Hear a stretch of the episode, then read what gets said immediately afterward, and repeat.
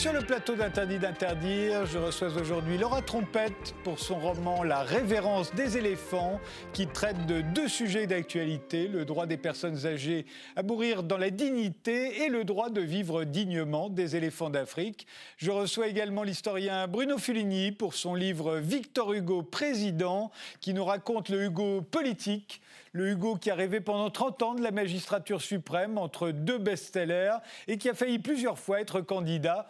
Mais l'on commence tout de suite par notre époque. Qu'est-ce qui caractérise ce début du 21e siècle? Voici votre réponse euh, en image, Bruno Fulini. C'est Victor Hugo, mais ça, c'est plutôt la fin du 19e. Hein. Bah, c'est le passage. Moi, je trouve cette photo euh, très moderne. Euh, et puisqu'on parlait de mourir dans la dignité, il est mort très dignement. Euh, donc nous sommes en 1885, le 22 mai.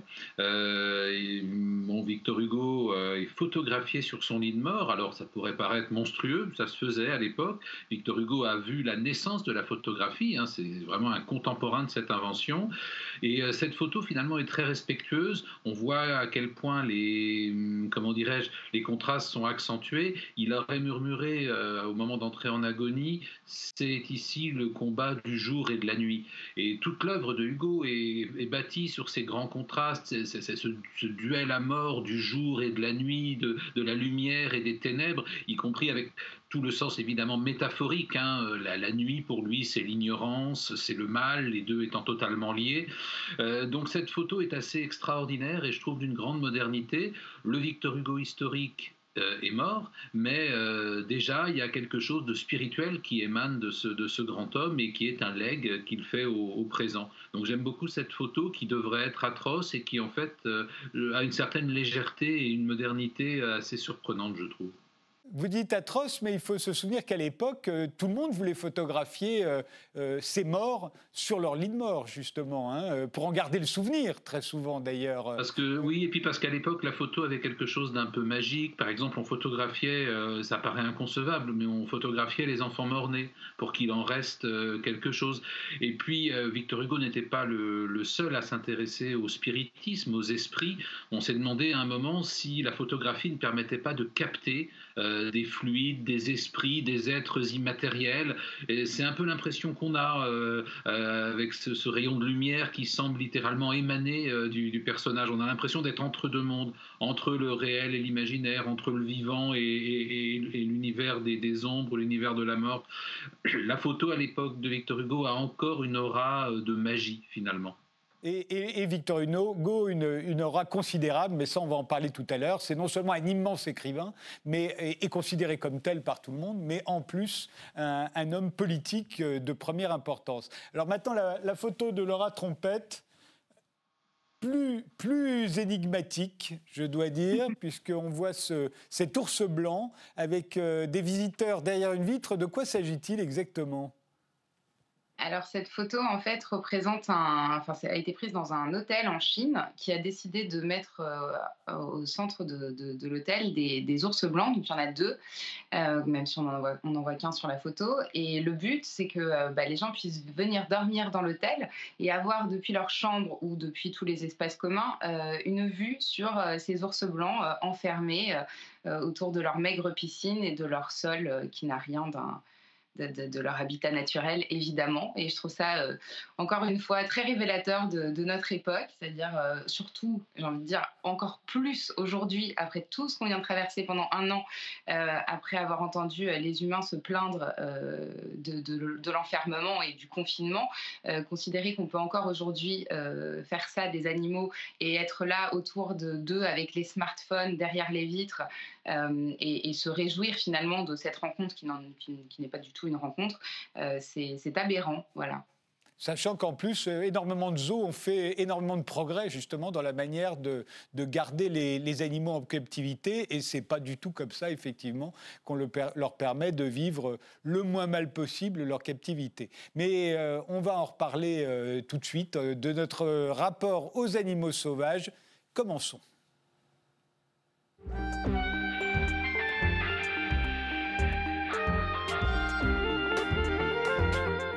Alors, dans la révérence des éléphants, votre nouveau roman paru aux éditions Charleston, vous faites un, parallèle entre une vieille dame malade dans un EHPAD de la ville de Cannes et les matriarches chez les éléphants de Tanzanie. Ce sont euh, deux sujets d'actualité, le droit de mourir dans la dignité d'un côté, les éléphants d'Afrique menacés de disparition de l'autre, parce qu'ils sont vraiment menacés de disparition aujourd'hui. Mais qu'ont-ils en commun d'après vous?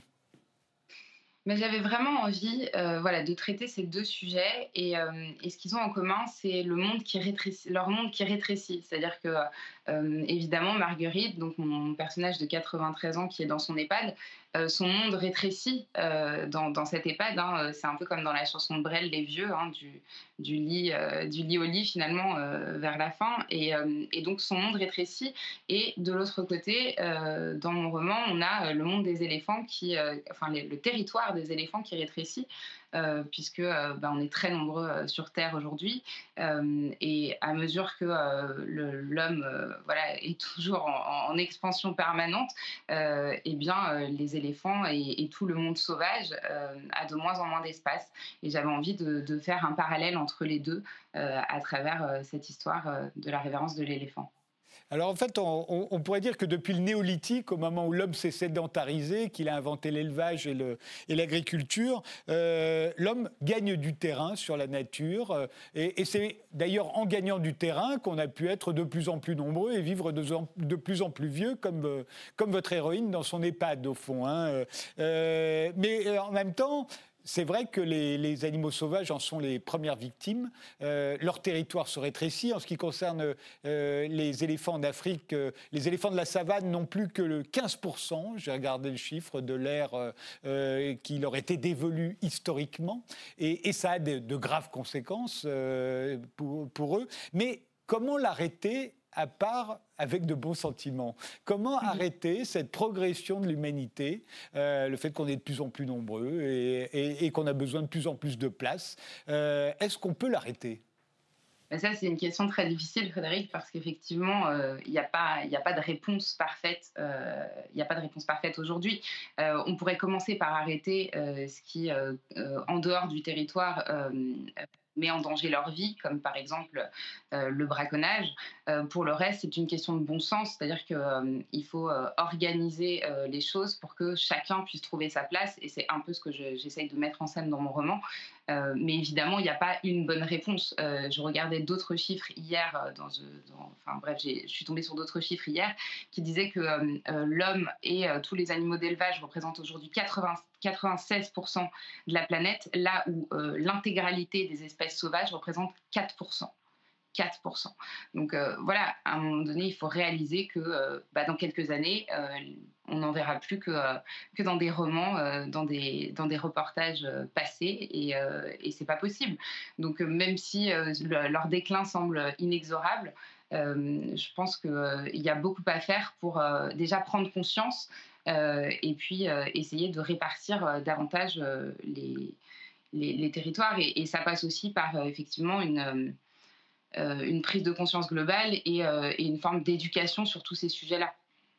Mais en même temps, quand on lit votre roman, on, y voit une. Alors, je ne sais pas si vous l'avez fait exprès, mais, euh, mais moi, j'ai vu un rapport. Au fond, euh, quand les animaux, leur territoire se rétrécit, et c'est le cas des éléphants en Afrique, on vient de le dire, pas seulement dans la savane d'ailleurs, dans la forêt, c'est exactement la même chose. Quand les animaux sont trop nombreux dans un territoire de plus en plus petit, les conséquences euh, se font sentir à la fois sur la qualité de la nourriture, il y en a de moins en moins, donc ça crée des affrontements, ça a des conséquences sur la reproduction et on peut dire que leur euh, génétique en fait en souffre. Moins il y a d'éléphants sur un territoire, enfin plutôt sur un territoire de plus en plus réduit, euh, le fait que les éléphants sont de moins en moins nombreux, leur diversité génétique euh, en souffre. Et nous c'est exactement l'inverse, c'est-à-dire que plus on a de territoire et, plus on a d'animaux d'élevage à notre disposition, plus on va vivre vieux et, et plus on va se porter bien le plus longtemps possible. Et au fond le destin de cette vieille dame ressemble au destin de plus en plus de gens dans notre humanité, pas seulement en Occident,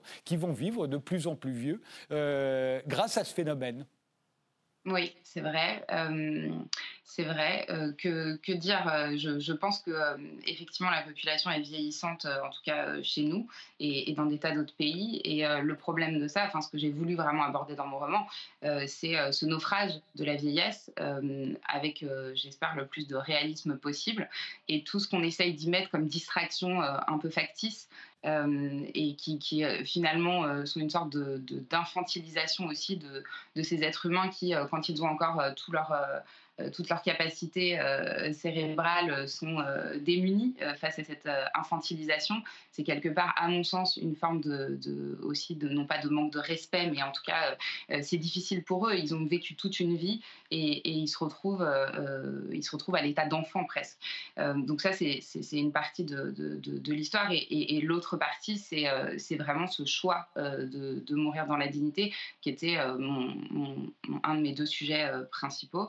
Euh, et j'avais envie de, rappeler qu'en France, ce droit euh, ne, nous appartient toujours pas et donc il n'appartient pas à Marguerite qui pourtant à 93 ans a une longue vie, a enterré euh, beaucoup trop de, monde, a presque enterré tous les gens qu'elle connaissait et, souhaiterait pouvoir choisir son heure et son moment pour, pour partir et, et c'est pas possible en France. Alors venons-en aux éléphants parce que vous avez fait un très beau travail. Euh, vous avez regardé vraiment absolument toutes les facettes du problème des éléphants en train de disparaître en Afrique. Alors d'abord, leurs pires ennemis, évidemment, ce sont les braconniers. Euh, et les braconniers, ils travaillent pour qui? les braconniers, c'est ça, c'est qu'en fait, euh, c'est ce que j'explique dans le roman, c'est le bout de, la chaîne, c'est ce qu'on pourrait appeler les, petites mains. Euh, et, la chaîne est très très longue. Euh, ils travaillent pour qui? Alors, la Chine a rendu illégal l'import-export de. Commerce de, l'ivoire depuis euh, quelques années. Euh, pour autant, le commerce illégal existe toujours en Chine, dans des pays d'Asie et même par, ailleurs dans, certains pays d'Europe. Euh, et, donc, c'est une très longue chaîne avec énormément de corruption. Donc, si on détaillait chaque étape, ce serait long. Mais, en tout cas, effectivement, le braconnier, c'est pas celui qui va gagner le plus, c'est celui qui prend le plus de risques et, c'est celui qui est toujours pointé du doigt, alors que les gens qui tirent les ficelles sont très très loin et, et on les voit pas. Il y a aussi les, villageois dont la quiétude est bouleversée par le passage des éléphants, un peu comme euh, euh, ce que l'on connaît, nous, en France, euh, quand on a réintroduit le loup ou l'ours, évidemment, les, villageois, les bergers, les cultivateurs n'ont pas vu ça d'un très bon œil. En Afrique, c'est pareil. Hein, les, les, habitants de la savane n'aiment pas beaucoup les éléphants. Alors, c'est vrai que c'est plus nuancé que ça. C'est que c'est pas tant qu'ils n'aiment pas beaucoup les éléphants, c'est que euh, euh, ça crée des conflits. Euh, ça crée des conflits pour l'eau, ça crée des conflits parce que lorsque les éléphants sont attirés par l'odeur du grain mûr, ils font des charges et effectivement ils piétinent les champs, ils piétinent parfois une partie des villages et, ça crée de gros problèmes. Mais ce que j'ai vraiment essayé de montrer à travers la révérence de l'éléphant, c'est que pour moi, le, il ne faut pas traiter la chose de manière manichéenne. Qu'on n'a pas d'un côté les villageois qui en veulent aux éléphants et de l'autre côté les éléphants qui, qui, qui, ne font rien de, terrible. C'est n'est pas aussi simpliste que ça. L'idée, c'est, enfin, ce que je voulais euh, montrer, c'est qu'effectivement, euh, euh, il y a un conflit, que les éléphants, ils ont des chemins ancestraux. C'est ça aussi le parallèle que je voulais faire dans mon roman entre Marguerite, cette grand-mère qui a guidé sa lignée, qui a guidé son, son petit-fils, et les matriarches, en fait, qui guident la C'est-à-dire que le système des éléphants est matriarcal, l'organisation est matriarcale. Euh, et, donc, ils apprennent euh, aux petits éléphants, entre guillemets, euh, les, les chemins ancestraux et, la manière de vivre. Et quand certains villages se sont installés sur ces chemins ancestraux, malheureusement, on a un problème. Alors, il y a des manières de les détourner. Et là, je pense qu'il y a des tas de solutions pacifiques qui existent. il y a évidemment les, ce qu'on appelle les chili bombes qui sont faites pour éloigner les éléphants, mais il y a aussi les ruches d'abeilles, c'est-à-dire que les, les éléphants n'aiment pas ça. Et donc, si on installe, alors bien sûr, ça a un coût, hein, tout ça a un coût, euh, tout, ce qui pourrait éloigner les éléphants des, des villages.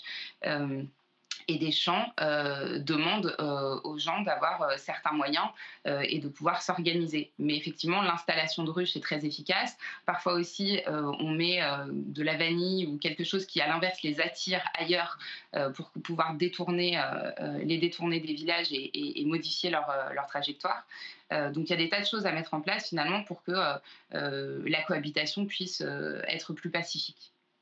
Alors parmi les, alliés, euh, il y a les rangers évidemment, qui eux sont chargés de la protection des éléphants, ça va de soi, et qui parfois risquent leur vie pour y parvenir, et vous le racontez très bien. Il y a aussi les chasseurs, parce que au fond, il y a une chasse légale euh, qui peut être, et vous le montrez bien aussi, un mal nécessaire.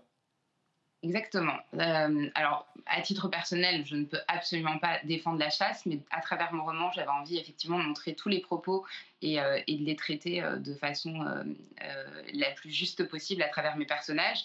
Et effectivement, les chasseurs, eux, ne s'attaquent qu'à des mâles d'un certain âge, ne vont pas tuer ni femelles ni très jeunes éléphants. et par ailleurs, ben, il, y a un côté protection, c'est-à-dire que le chasseur qui euh, va euh, sur son sur, si on prend le Célouse, même si le Célouse c'est immense, euh, le chasseur va préserver quelque part son, son, gibier, c'est terrible de dire ça comme ça, mais ils ont aussi une manière de chasser qui n'est pas la même évidemment que les braconniers, et quelque part, comme les territoires sont immenses et qu'il n'y a pas assez de rangers euh, pour couvrir ces territoires, c'est tout le problème. Et d'ailleurs, vous disiez, les, les rangers risquent euh, parfois leur vie. Non, les rangers risquent très souvent leur vie. Il y a devant tous les parcs nationaux, euh, on a les noms de tous ceux qui ont perdu la vie en essayant de protéger les, animaux. Et donc, c'est en ce sens que les chasseurs ont quelque part un rôle à jouer contre le braconnage. En tout cas, c'est comme ça qu'ils s'en défendent. Euh, après, il y a aussi un autre, euh, autre chose, c'est que la chasse euh, rapporte de l'argent, la chasse légale, là où le braconnage ne fait que piller les, ressources et, et, et, la noblesse de, de, ce pays, en l'occurrence la Tanzanie, sans, sans rien rapporter au pays. Mais alors, les meilleurs alliés, ce sont quand même les touristes. Parce que là, justement, les éléphants représentent une valeur économique considérable. Euh, quand on va euh, au Kenya, en Tanzanie, euh, en Namibie, ce que l'on veut voir, ce sont des éléphants. Et, si demain ils devaient avoir disparu, il y aurait probablement beaucoup moins de touristes. donc là, on voit bien qu'en ayant une valeur économique au fond. Euh, l'éléphant a une chance de s'en sortir. Euh, à la différence du requin, par exemple. Le requin, c'est le pire ennemi des touristes. Les touristes, lui, en ont très très peur. Et pour les rassurer, on tue des requins, alors que les requins tuent très très peu de touristes. Euh, l'éléphant, c'est le contraire. Hein. son meilleur ami, c'est le touriste. Bon, alors juste pour revenir sur cette histoire de requin, parce que vous me tendez une perche, euh, le, peut-être que le requin est considéré comme le pire ennemi des, touristes, mais enfin, le pire ennemi du requin, ça reste l'homme et la pêche industrielle. Mais ça, c'est un autre débat. Euh, euh, et, et, donc, l'éléphant, l'éléphant a, effectivement besoin quelque part des touristes parce que le, les parcs nationaux, euh, donc les parcs nationaux, il y a une différence entre parcs nationaux, réserves euh, et, euh, et, aires de conservation. Et les parcs nationaux sont des endroits réservés aux animaux dans lesquels on ne peut pas habiter. Donc il n'y a pas de cohabitation entre l'homme et l'animal à, à l'intérieur des parcs nationaux. et il n'y a pas de chasse autorisée à l'intérieur des parcs nationaux, contrairement aux réserves. Et donc ces parcs nationaux, effectivement, qui sont euh, souvent parfois par des gens qui ne connaissent pas, euh, euh, les parcs nationaux sont perçus comme des enclos. ce ne sont pas des enclos. En Tanzanie, par exemple, il y a des corridors entre différents parcs nationaux pour permettre cette grande migration et pour permettre aux animaux de, de, de, bouger dans l'espace. Euh, et, bien sûr, bah, à travers la visite, euh, enfin en tout cas le, fait que les, touristes euh, vont dans ces parcs nationaux permet de, rapporter de l'argent au, pays et aux parcs nationaux de façon à payer les rangers et préserver cet espace qui leur reste encore, puisque à l'intérieur, il n'y a pas de problème de cohabitation et donc de, manque d'espace. Mais c'est vrai que par ailleurs, les parcs nationaux, et on en avait parlé dans cette émission, posent un autre problème, c'est que effectivement l'homme ne peut plus habiter dans les parcs nationaux, c'est entièrement laissé à la vie sauvage, mais par la même occasion, on a carrément exilé des gens qui habitaient là depuis très très longtemps et qui ont dû partir, et, parfois dans la souffrance, des endroits qu'ils habitaient depuis des générations. Et donc on a fait le choix des animaux à ce moment-là, au détriment des humains. Alors ça peut choquer, mais justement, c'est une des questions choquantes que vous abordez dans votre roman. C'est euh, la question du choix entre l'homme et l'animal, au fond. Et euh, il y a euh, des discussions entre certains de vos personnages. Et il y en a un qui, proclame qu'entre un, un éléphanto et un enfant, il choisirait de sauver l'éléphant. Et, pour une raison euh, simple et quasiment mathématique, euh, c'est que euh, les éléphants sont en voie de disparition, donc n'importe quel membre de l'espèce doit être préservé. Les humains n'étant pas encore en voie de disparition, évidemment, ils doivent s'incliner devant les éléphants. Et c'est une vraie question philosophique, ça.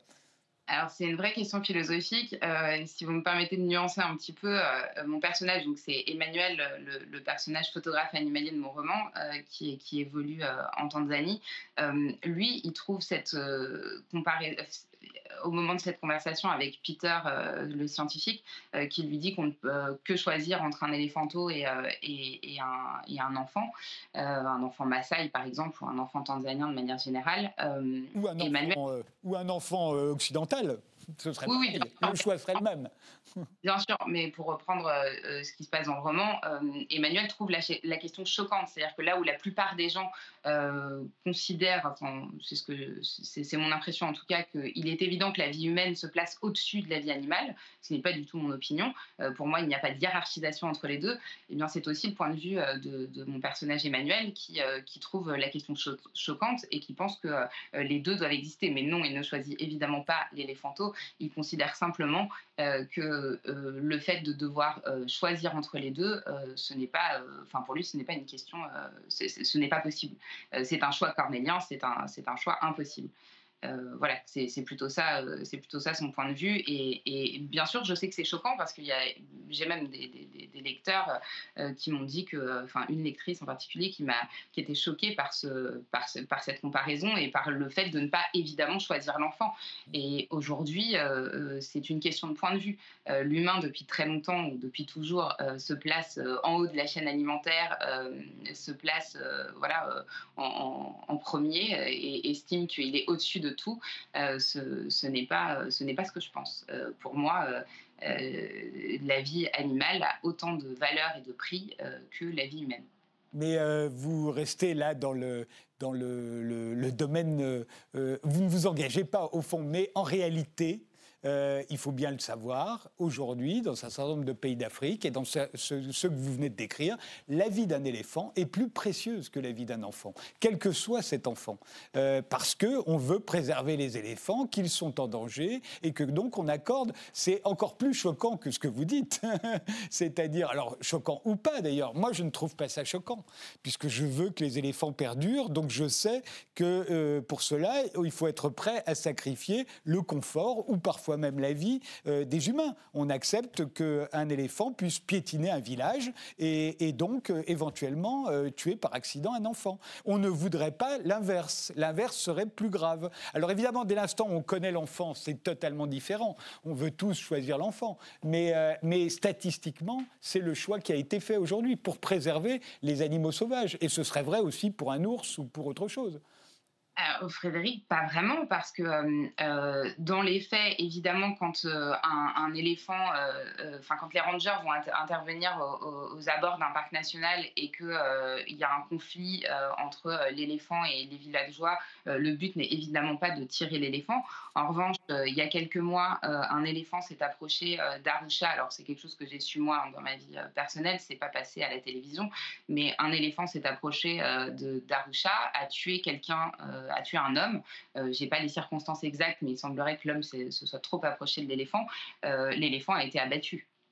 Mmh. L'éléphant a été abattu, découpé, et, et, sa viande enfin, a probablement servi à, nourrir des gens. Donc aujourd'hui, bien qu'il y ait un travail fantastique de préservation, notamment dans tout l'espace du Ngorongoro, mais, pas, mais pas seulement, dans tout le nord tanzanien, il y a vraiment une volonté de préserver la vie animale. pour autant, lorsque c'est la vie animale ou la vie humaine, le choix qui est encore fait aujourd'hui, en tout cas à ma connaissance, avec toutes les recherches que j'ai pu faire et ce que j'ai pu observer, ça reste le choix humain. Oui, quand c'est. Alors moi, je dirais, j'ai l'impression que quand c'est individuel, voilà, on connaît l'éléphant, on connaît l'humain qui a été euh, tué par l'éléphant et on abat l'éléphant. On abat cet individu-là qui s'est rendu coupable de la mort de cet individu-là. Mais quand on fait des choix, euh, je dirais presque au niveau euh, national, c'est très différent. Les deux ne pèsent pas de la même manière parce que les uns sont rares, menacés d'extinction, et pas les autres. Si demain les hommes sont menacés d'extinction, on changera vraisemblablement de, politique. merci en tout cas, euh, Laura Trompette, La révérence de l'éléphant, c'est un très beau titre d'ailleurs, euh, puisqu'il dit bien ce que, vous voulez dire. Euh, La révérence de l'éléphant, votre nouveau roman, est paru aux éditions Charleston. On se retrouve juste après une pause avec Bruno Fulini qui publie Victor Hugo, président. Ça n'est pas un titre provocateur, il a vraiment voulu être président.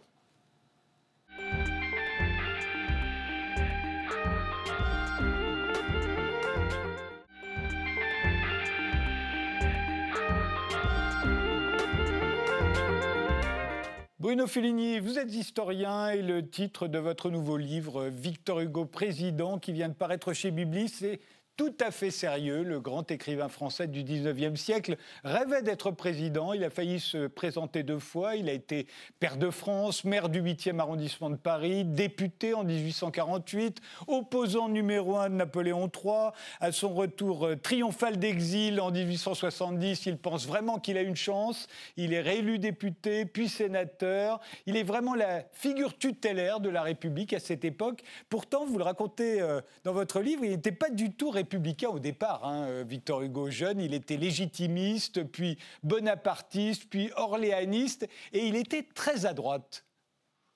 Oui, Victor Hugo a changé plusieurs fois de, drapeau. Euh, on pourrait considérer qu'il était un petit peu opportuniste, mais ce qui est intéressant, c'est que euh, ses idées, elles, ont changer. Par exemple, euh, qu'il soit royaliste, bonapartiste ou républicain, ou même euh, se réclamant du socialisme à la fin, il a toujours été opposé à la peine de mort sous tous les régimes, quelles que soient les configurations. Il a comme cela quelques, quelques combats euh, qui traversent euh, sa vie. En fait, Victor Hugo s'est d'emblée conçu comme une puissance politique à lui tout seul.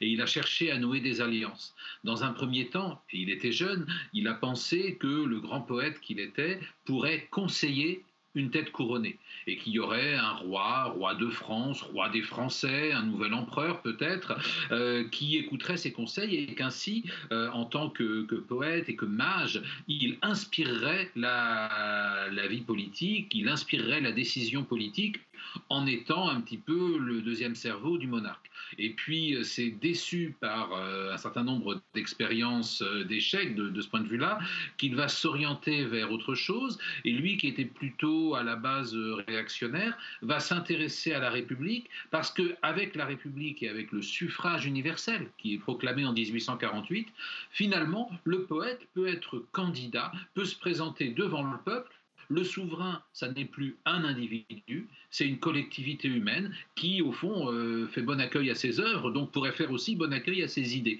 Et donc il s'adresse au peuple en tant qu'il s'adresse au souverain pour dire, eh bien voilà, moi j'incarne une politique, j'incarne une solution, j'incarne un programme finalement euh, qu'il aimerait mettre en application. Et effectivement, euh, il a vraiment pensé être candidat à l'élection présidentielle, alors à deux reprises.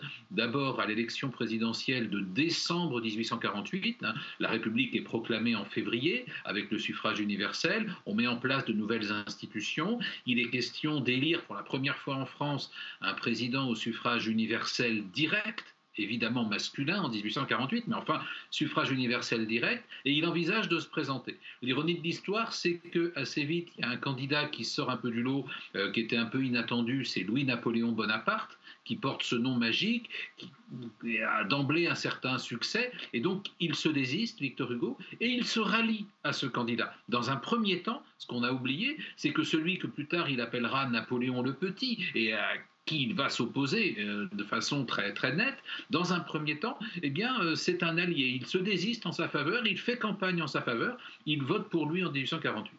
Évidemment, les deux hommes vont euh, s'éloigner. Victor Hugo va trouver qu'il mène une politique beaucoup trop réactionnaire, il passe beaucoup trop de choses à l'Église. Mais Louis-Napoléon Bonaparte, en 1848, n'est élu que pour quatre ans. Hein, c'est la durée du mandat présidentiel à l'époque, un petit peu à l'imitation des, Américains. Et donc, que fait Victor Hugo? Ben, Il prépare tranquillement l'échéance électorale de 1852, en se disant voilà, j'ai eu tort de me désister, euh, je suis déçu par le candidat que j'ai soutenu, je m'éloigne de lui.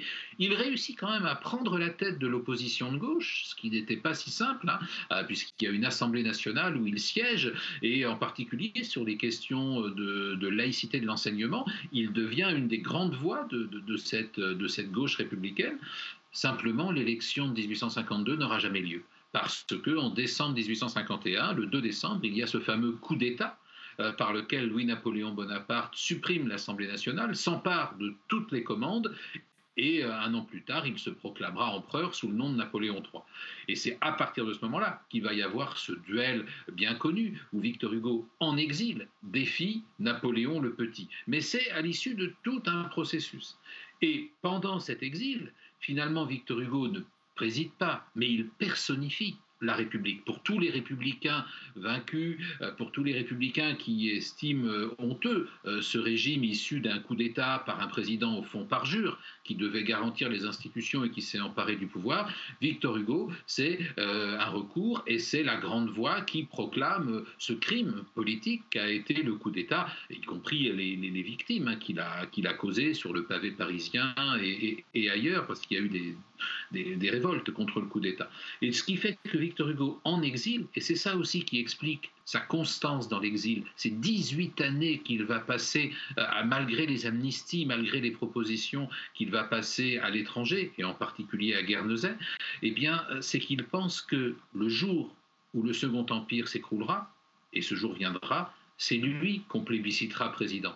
Donc en 1870 encore, quand il revient en France, euh, que Napoléon III est prisonnier euh, des Prussiens, que son régime s'est effondré, Victor Hugo s'imagine qu'on va lui confier les rênes de l'État. Évidemment, l'histoire va être complètement différente, mais il va rester le grand inspirateur de cette Troisième République qui naît un peu dans la difficulté à ce moment-là. Alors, ce qui est très intéressant euh, euh, dans votre livre et, chez Victor Hugo, d'abord, il faut bien comprendre que Victor Hugo, c'est pas un, écrivain qui a, la tête qui, explose. Euh, c'est pas Jean Edernalier qui se croit l'opposant numéro un de François Mitterrand. d'abord, sa stature de poète, d'écrivain est absolument considérable et pas seulement en France. ses tirages, ses best-sellers sont absolument dingues. Quand sortent Les Misérables, ça sort en même temps, alors qu'il est en exil. Hein. Ça sort à Paris, à Londres, à Rio de Janeiro, à Vienne, à Moscou. Euh, ce sont des livres, c'est très important, Victor Hugo. Donc il a, il a les moyens de ses ambitions, on pourrait dire. Et puis c'est un vrai penseur politique, vous l'avez dit, qui pense toujours, euh, euh, au fond, la même chose, sous des régimes différents. À la fois sous Louis-Philippe, il est quasiment le meilleur ami, ce que j'ignorais, du prince héritier, du fils de Louis-Philippe, donc qui a priori devrait succéder à son père. donc donc là, il peut se penser comme euh, inspirateur du prochain monarque, mais il pense la même chose quasiment que quand il revient euh, euh, d'exil en 1870, apôtre de la gauche radicale, meilleur ami des communards. Ça l'empêche pas, dans les deux cas, d'être par exemple un ardent défenseur de la propriété privée, de la nation, de la vie humaine, vous l'avez dit. il a comme ça des convictions qui, transcendent son opportunisme, entre guillemets, politique euh, l'exigence de civilisation, la recherche de l'équilibre social, c'est quelque chose qu'il aura toute sa vie. Quand il dit qu'on pourrait éradiquer la pauvreté, euh, il le dit à un moment, il aurait pu le dire au fils de Louis-Philippe. Oui, peut-être d'ailleurs l'a-t-il pressenti euh, au temps de Louis-Philippe et il le dit clairement lorsqu'il est représentant du peuple, hein, c'est le titre des députés, entre 1848 et euh, la fin de l'année 1851, il explique euh, qu'on peut supprimer la misère. Hein, et lorsque plus tard il va intituler l'un de ses grands romans Les Misérables, c'est une réminiscence de cet engagement-là. C'est-à-dire qu'il a l'idée que l'État peut intervenir qu'on ne supprimera pas euh, la souffrance, il le dit, hein, c'est pas un rêveur. La souffrance, c'est une loi divine, dit-il. Elle fait partie de la vie. On ne pourra jamais supprimer la souffrance. Mais la douleur, la, douleur, on ne pourra pas la supprimer, mais la misère, la misère, oui, la misère sociale à laquelle il assiste. Victor Hugo euh, est vraiment euh, a traversé tout le 19e siècle et donc la révolution industrielle, qui plus est à Paris, une ville qui a explosé sous l'effet de l'exode rural, et il voit les effets de cette révolution industrielle, euh, cet afflux de population dans une ville qui n'est pas faite pour, pour accueillir ces personnes qui arrivent des campagnes, qui arrivent d'assez loin, qui gagnent leur vie très difficilement dans une industrie qui est totalement impitoyable. Euh, bon, euh, un système dans lequel il n'y a évidemment aucun filet de sécurité. Nous trouvons normal aujourd'hui, lorsque nous sommes malades, eh bien d'être en arrêt maladie et de ne pas pour autant perdre tous nos moyens d'existence. Euh, évidemment, c'est pas Victor Hugo qui a conçu cela, mais il a imaginé que ça puisse exister. Et à l'époque où il l'annonce, ça fait presque sourire, ça paraît aberrant. De la même façon, quand on parle de l'école gratuite et de l'enseignement public, euh, de l'enseignement obligatoire, on pense à Jules Ferry. Mais bien avant Jules Ferry, 30 ans avant Jules Ferry, Hugo explique que c'est possible, qu'on euh, peut créer un système dans lequel tous les enfants de France, y compris ceux qui vont à l'usine, parce qu'il est contemporain du travail des enfants, eh bien tous les enfants de France pourront aller à l'école, eh bien dans des écoles privées si les parents peuvent les payer, mais dans des écoles publiques et gratuites euh, dans le cas contraire. Et à l'époque, on voit bien, parce que vous savez, quand un orateur s'exprime dans une assemblée parlementaire, il y a un compte-rendu de ce qu'il déclare, et puis entre parenthèses, en italique, vous avez les applaudissements ou les réactions positives ou négatives. Et on voit qu'au moment où il énonce ces idées-là, euh, il y a des murmures, des doutes, parfois euh, des ricanements. Tout ça ne paraît pas sérieux en 1850. Ça va devenir un peu sérieux 30 ans plus tard avec Jules Ferry. Et puis aujourd'hui, euh, nous ne concevons pas une société qui ne proposerait pas euh, une école gratuite aux enfants qui n'ont pas évidemment une famille suffisamment riche pour leur payer une école payante. Donc c'est ça qui est intéressant aussi dans le Hugo politique, c'est que lorsqu'il se présente comme un mage, euh, comme un visionnaire, ça pourrait paraître totalement mégalo, mais en réalité, effectivement, il entrevoit euh, au-delà de la réalité ce que l'on pourrait construire, ce que l'on pourrait faire concrètement dans ce monde-là pour améliorer euh, la vie sociale, pour améliorer la, la, vie des gens, pour donner une chance aux enfants. Alors pour autant, il n'est pas euh, révolutionnaire au sens où il ne veut pas la collectivisation, euh, il ne veut pas, par exemple, la commune, il, ne soutient pas directement la commune, il est légaliste. En revanche, après la répression de la commune, il est horrifié par ce qu'il a vu, encore une guerre civile, encore de l'injustice, encore de la noirceur, et il va militer, ça sera son dernier combat, pour l'amnistie des communards. Les communards qui n'ont pas été tués, ceux qui ont été envoyés au bagne en Nouvelle-Calédonie, ceux qui ont dû fuir et qui vivent dans l'exil lui-même ayant connu l'exil, eh bien, euh, il va se battre pour que soit votée une loi qui permette à tous ces communards de rentrer, euh, de rentrer en France. Et il va avoir gain de cause au Sénat. Ça sera vraiment son tout dernier combat en 1880. Il faut savoir que l'amnistie des communards est votée en même temps que l'institution du 14 juillet comme fête nationale en France. C'est-à-dire que lorsque nous fêtons le 14 juillet, nous fêtons plein de choses dans le 14 juillet, y compris euh, la réunion finalement des Français la fin de, cette guerre civile qui a été la commune, l'amnistie des communards et donc la, la cicatrisation d'une des grandes blessures du 19e siècle français. Alors, ce qui est intéressant aussi euh, dans la trajectoire de Victor Hugo, homme politique, c'est les moments où, ne se produit pas ce qu'il attendait. Et euh, alors, la, première fois, on pourrait dire, vous l'avez raconté, comment il s'est rallié à Louis-Napoléon Bonaparte en, 1848. Il met à, sa disposition le journal que dirigent ses deux fils, qui vont faire campagne pour, euh, Bonaparte. Bonaparte est élu et il attend quelque chose à ce moment-là, Victor Hugo. Il attend un ministère il faut bien le dire, il voudrait être ministre, et, Louis-Napoléon Bonaparte ne lui propose que l'ambassade à Naples. Euh, alors à l'époque, euh, le royaume de Naples et des deux Siciles, c'est une grande puissance, mais enfin quand même, c'est pas terrible. Euh, après, il lui propose une autre ambassade, mais c'est pas assez non plus. Il voulait être ministre. Là, on voit bien que quelque chose aurait pu se produire. Imaginons Victor Hugo faisant partie du gouvernement de Louis-Napoléon de Bonaparte, donc démocratique à ce moment-là, ça aurait peut-être changé quelque chose. Ah, oui, là, c'est une belle uchronie à, imaginer. Victor Hugo, ministre de Louis-Napoléon Bonaparte.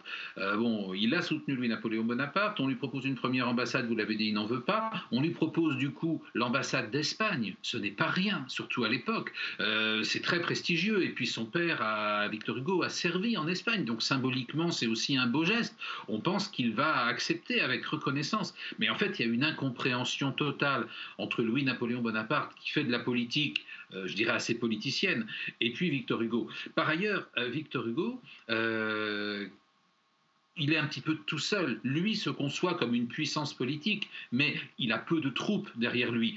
son journal est animé par ses fils, il a une petite phalange de, fanatiques, on va dire, hein, de, gens qui le soutiennent, mais qui sont très peu nombreux. Ça pèse pas très lourd contre d'autres forces, les maîtres de forge par exemple, c'est-à-dire le lobby des industriels, l'Église catholique, l'Église catholique, qui a été très inquiète de voir revenir la République. Et donc ça a activé toutes sortes de souvenirs de la Révolution française. Euh, L'Église et les notables qu'elle soutient ont réussi à faire élire Louis-Napoléon Bonaparte en faisant voter les campagnes pour ce candidat qui avait un nom si rassurant.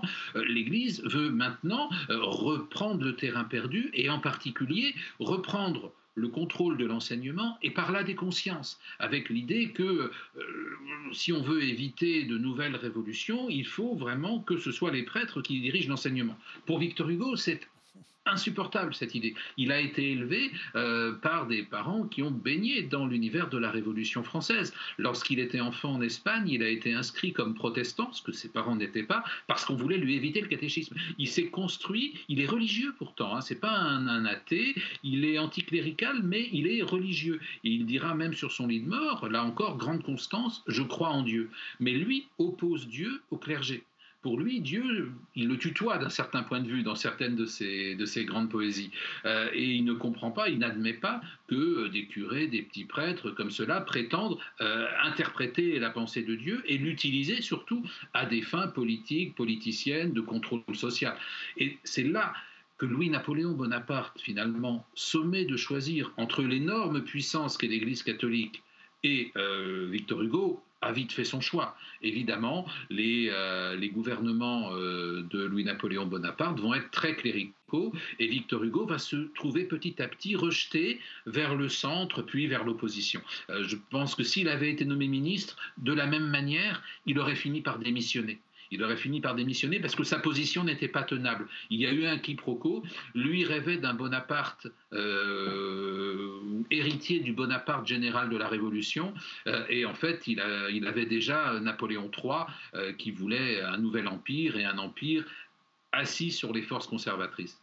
Alors ensuite, il revient en 1870 et là, il revient renforcé. Il est, il est beaucoup plus à gauche. Sa période dans l'opposition de Napoléon III l'a véritablement rendu beaucoup plus à gauche. Il se réclame même du socialisme. Euh, son retour est absolument triomphal euh, quand ah il revient à Paris. Euh, il repart presque tout de suite. Vous parlez de la commune, mais il est en Belgique au moment de la commune. Et, et son soutien aux communards après la commune va lui valoir d'être expulsé de Belgique et de se retrouver au Luxembourg. Donc c'est un choix. Mais qu'est-ce qui fait qu'à ce moment-là, euh, au début de la Troisième République, lui qui est si populaire euh, et qui a eu quasiment raison sur tout, Qu'est-ce qui fait qu'il ne se passe rien? Alors évidemment, il va être élu député, il va même être élu sénateur, mais au fond, il ne se passe pas ce qu'il espérait. Qu'est-ce, que, qu'est-ce qui s'est passé là? Et, euh, et peut-être d'ailleurs a-t-il mieux valu qu'il ne se passe rien. Mais qu'est-ce qu'il a loupé là? Alors d'abord, il a vieilli. Il a passé 18 ans en exil. Bien sûr, il est universellement connu et euh, les républicains français euh, euh, connaissent ses œuvres. même les pamphlets contre Napoléon III ont circulé sous le manteau en petit format réduit. il est universellement connu et il est très admiré des républicains français. Mais c'est un vieil homme et puis c'est un homme qui a perdu le contact avec la, société française qui a évolué. Et en particulier dans les républicains, il y a une nouvelle génération.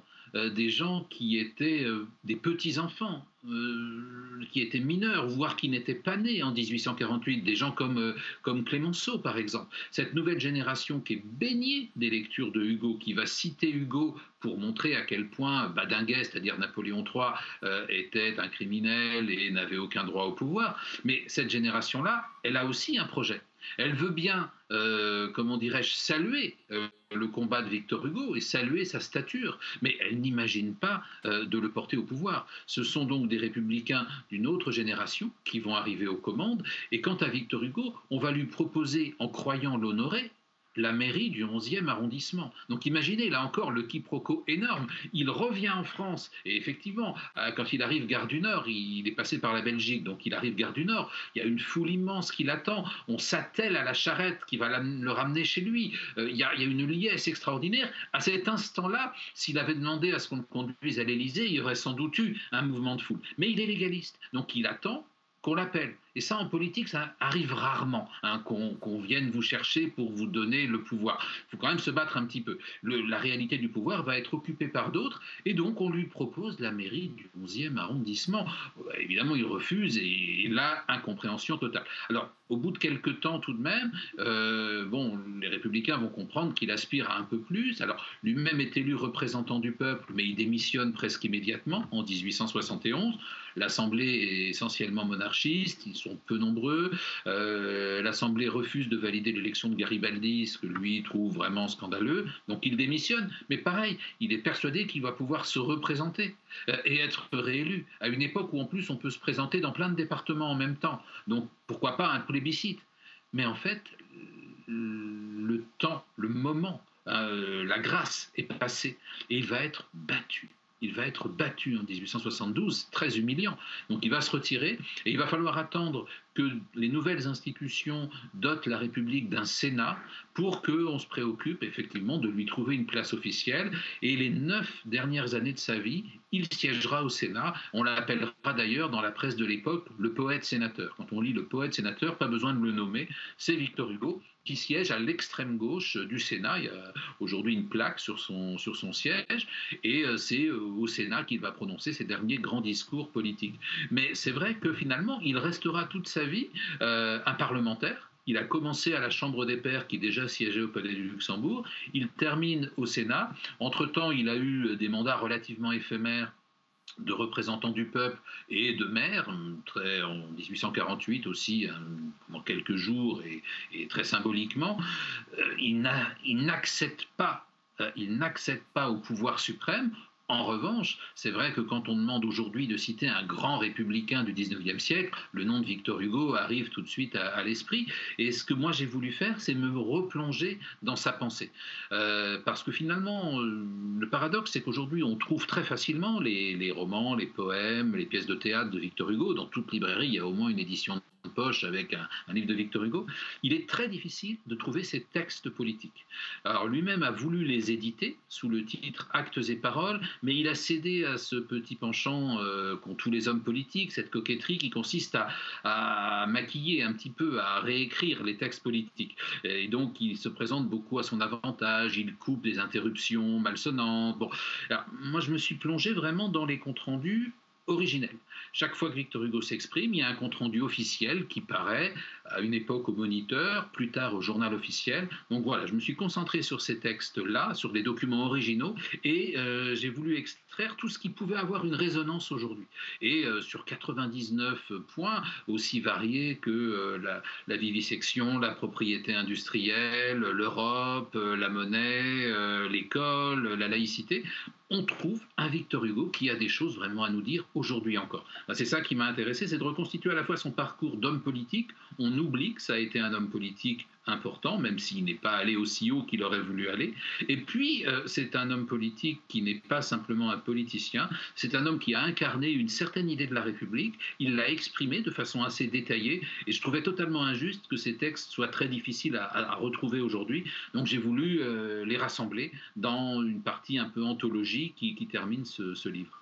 On, voit d'ailleurs à quel point c'était un visionnaire. C'est à la fois un contestataire, mais tous les contestataires euh, ne changent pas le monde, euh, même si le monde, quand il change, c'est toujours l'œuvre des contestataires. Mais il y a des contestataires qui sont des visionnaires, et c'est le cas de, et c'est le cas de Victor Hugo. Il est assez extraordinaire, mais je me demande s'il n'avait pas eu, il n'a pas eu raison trop tôt, au fond aujourd'hui, euh, de mettre des lires ou de donner des responsabilités politiques à un humoriste en Italie ou à un animateur de télé-réalité aux États-Unis ou un ancien acteur comme Ronald Reagan ou, à un moment on a pensé en France que Yves Montand pourrait devenir notre Ronald Reagan euh, alors qu'il est enfin bon passons le, sur le cas d'Yves Montand. Mais euh, euh, on se dit Victor Hugo là ça méritait quand même. Là ça méritait. La question c'est est-ce que vous pensez s'il avait été élu est-ce qu'il aurait été aussi génial qu'il l'était en tant que visionnaire, mais à ce moment-là, évidemment, libre de toute contrainte, n'ayant pas les mains dans le cambouis. Ah, je pense qu'il ça aurait été une expérience politique extraordinaire. Elle n'aurait peut-être pas eu une grande durée. Je pense que Hugo est quelqu'un qui aurait pu lancer de, grandes réformes. Euh, il en avait l'idée avant tout le monde. S'il avait eu euh, le sens politique profiter du moment, trouver des alliés pour avoir une majorité, il aurait pu faire gagner pas mal de temps à la France, ne serait-ce que sur la démocratisation de l'école ou sur l'abolition de la peine de mort. Ça, c'est certain. Euh, son rival Lamartine, au fond, a bien passé trois mois au pouvoir en 1848, et c'est aussi un poète et un écrivain qui se retrouve là pour le coup euh, aux manettes euh, gouvernementales. Donc pourquoi pas Victor Hugo? Il lui a manqué euh, peut-être un sens politique que Lamartine avait, avait davantage. peut-être aurait-il été impopulaire au bout d'un certain temps. Le grand paradoxe, c'est que sa chance est peut-être d'être resté en lisière du pouvoir, c'est-à-dire d'avoir et au fond, c'était son projet initial, hein, le, mage, l'inspirateur. Il a finalement indiqué l'horizon. Il a discerné un petit peu l'idéal à atteindre, il l'a formulé, il l'a exprimé, il l'a propagé auprès de plusieurs générations de républicains, et ça continue peut-être encore aujourd'hui. De ce point de vue-là, il a œuvré. Euh, s'il avait eu lui-même euh, à mettre en œuvre ces réformes, peut-être que comme tout homme politique, il se serait fait trop d'ennemis, il aurait perdu à un moment euh, sa majorité ou son soutien populaire, c'est possible. une expérience politique hugolienne aurait peut-être été un petit peu douloureuse. Euh, elle ne s'est pas trouvée. Euh, ce qui s'est trouvé, c'est un grand écrivain qui s'est jeté dans l'arène, qui s'est présenté au suffrage, qui plusieurs fois a été élu et dont il nous reste euh, ben, de très beaux discours, de très beaux textes et des discours qui ne sont pas du tout creux. Je suis toujours peiné quand j'entends dire oui, Victor Hugo, ça ronronne, ça sonne bien, mais il n'y a, pas de fond. C'est totalement faux. C'est vraiment une idée reçue. Hugo est, très profond en fait. Et je crois aussi que là où il a été très exigeant, en tant qu'homme politique, c'est qu'il ne voulait pas d'un mandat pour un mandat. Euh, il voulait, euh, il prenait très au sérieux le moindre de ses discours, le moindre de ses courriers euh, d'homme politique, et au fond, il avait conscience d'incarner une forme de futur, une, forme de société qui était en train d'accoucher d'une manière ou d'une autre. Et lui aurait voulu être l'acteur principal hein, de cette naissance-là. Merci Bruno Fuligny, Victor Hugo, président, ça vient de paraître chez Biblis, et euh, une facette nouvelle de Victor Hugo. Et, moi, en ce qui me concerne, je l'ai rangé euh, dans ma bibliothèque à Victor Hugo. Il est entre ses poésies, son théâtre et ses romans, puisque c'est une véritable partie de son œuvre. Merci à tous les deux, merci de nous avoir suivis, et rendez-vous au prochain numéro.